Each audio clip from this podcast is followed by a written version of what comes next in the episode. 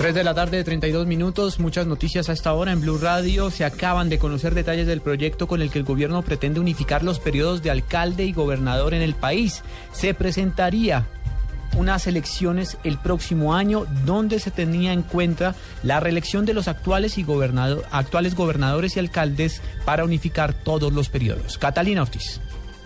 Como lo había anunciado en Mañanas Blue el ministro de la Presidencia, Néstor Humberto Martínez, el gobierno planea presentar un proyecto en Cámara de Representantes que unifique los periodos de alcaldes y gobernadores con el del presidente de la República. Ayer los 32 gobernadores del país llegaron a un consenso tras reunirse con el vicepresidente Germán Vargalleras para que cualquier fuera la fórmula, reelección o prórroga hasta el 2018, se equipararan estos periodos para evitar el cambio de plan de desarrollo de cada gobierno.